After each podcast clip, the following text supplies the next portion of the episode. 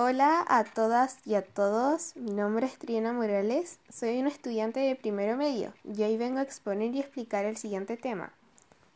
La caza, masacre y posterior captura, además de una humillante y denigrante exhibición de los fueguinos y patagones del sur de Chile en zoológicos humanos. Hace menos de 100 años terminó una gran y terrible masacre a un pueblo indígena, los Segnams. Más de 900 muertes de personas con el argumento de un prejuicio, de una inferioridad hacia ellos. De modo que robárselos, matarlos y exhibirlos no fuera un crimen, como dice el historiador Christian Baez en su libro Cautivos. Así de fácil fue quitarles pequeños niños a sus padres cuando faltaba servidumbre o simplemente los entregaban como esclavos para que se civilizaran. ¿Por qué existía el prejuicio de la inferioridad de los Segnams? Sucede cuando se da a conocer la teoría del darwinismo social. Esta, como bien dice su nombre, es una teoría que defiende la idea de la selección natural tiene aplicaciones sociales en las comunidades humanas.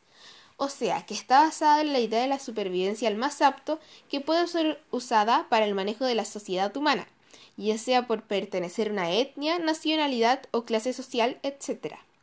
A mí realmente me parece una gran falsedad científica, que encabezó matanza de millones de seres humanos que tenían el mismo derecho de vivir que todos, pero perpetuaron las injusticias sociales afirmándose la presunta inferioridad connatural de algunos seres humanos.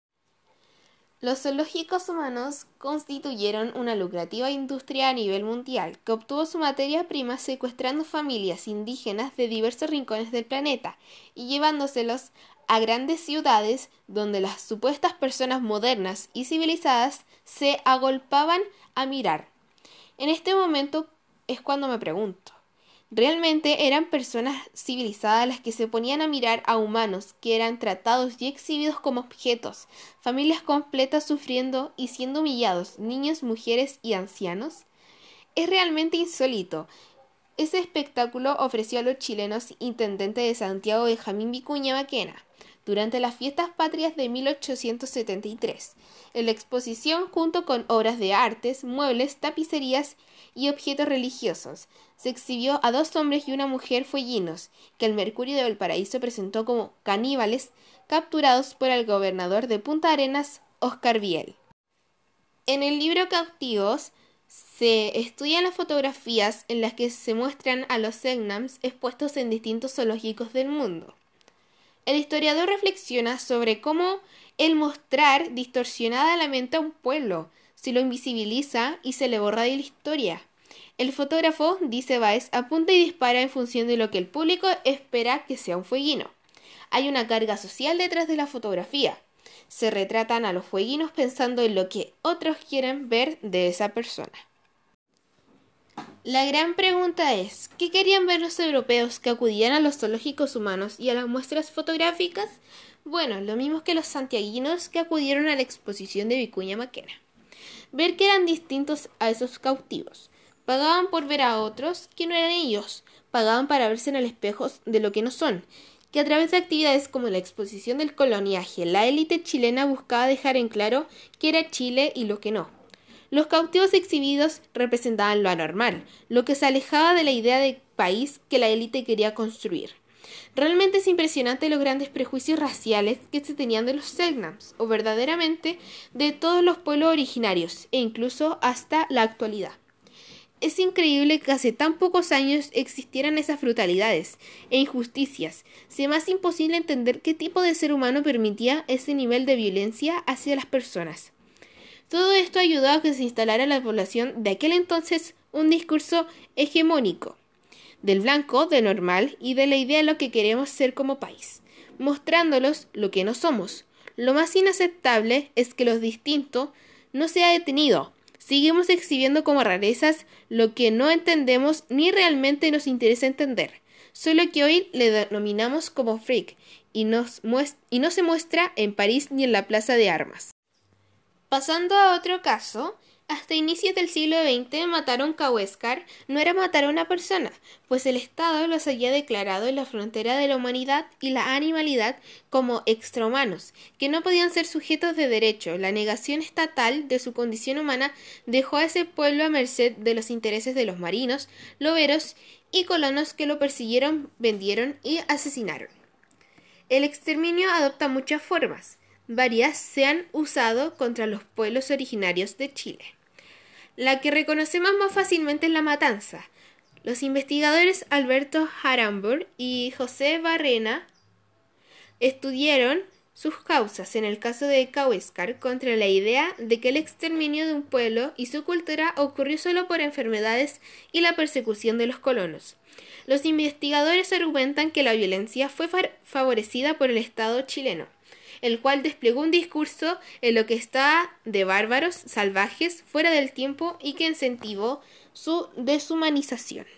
Genocidio Segno. El historiador español José Luis Alonso Marchante encontró en la Biblioteca Nacional de España el texto original de 30 años en la Tierra del Fuego, del misionero celestino, gran naturista y expedicionario Alberto de Agostini. Con este libro en sus manos el historiador comprobó que las actualidades reediciones del texto faltaban párrafos, y no cualquiera. En los textos censurados el misionero era implacable. La extinción del pueblo Segnam en la Patagonia chilena y argentina. Guerra entre tibos. A producto de su miserable contextura física, como dictó durante muchos años la historia oficial, sino que producto del exterminio y la cacería ordenada por un solo hombre, José Meléndez. En gran latifundista del extremo sur de Chile, este hallazgo se encuentra contenido en el libro Meléndez a medida que comenzó a avanzar la frontera ovina, porque toda la riqueza de las dinastías económicas se sustentaban del ganado de lana, cuenta el historiador, comenzaron a requerirse cada vez más tierras que terminaban instalándose en el territorio Segnam. Una vez que el guanaco desaparece, los Segnams empiezan a pasar hambre. Cuando se dan cuenta de la aparición de las ovejas, empiezan a alimentarse de este animal, y no entienden como algo absolutamente natural. No saben muy bien cómo han aparecido esas ovejas ahí ni conocían el concepto de propiedad. Grupo de cazadores de indios de una de las estancias del Tierra del Fuego. Cuando los Segnam empiezan a atacar las ovejas, José Menéndez da la orden de acabar con ellos. Lo hacen primero disparándoles directamente para exterminarlos, y con las mujeres y niños se producen una cacería. Lo van cazando más después ofrecerlos en plazas públicas. Cuenta Alonso, quien precisa que todo esto es muy posterior a la exhibición de indígenas como piezas del circo en que los llamó zoológicos humanos. En conclusión, me parece intolerable aceptar la bestialidad y inhumana situación que sucedió hace tan poco tiempo. Pensar que se cazaban seres humanos como animales, que eran exhibidos y humillados tan solo por no conocer el significado de propiedad, siendo que ellos estaban invadiendo su territorio, sus hogares, sus tierras y su forma de vivir, es desconcertante que personas llamadas civilizadas pagaran por ver este espectáculo. Imagina ser un niño en esa época, lo terrible que tuvo que haber sido. Toda la vida crecer con el prejuicio racial de una supuesta inferioridad. No logro imaginar cómo las personas y autoridades permitieran el exterminio de un pueblo completo y su cultura a base de una falsedad científica.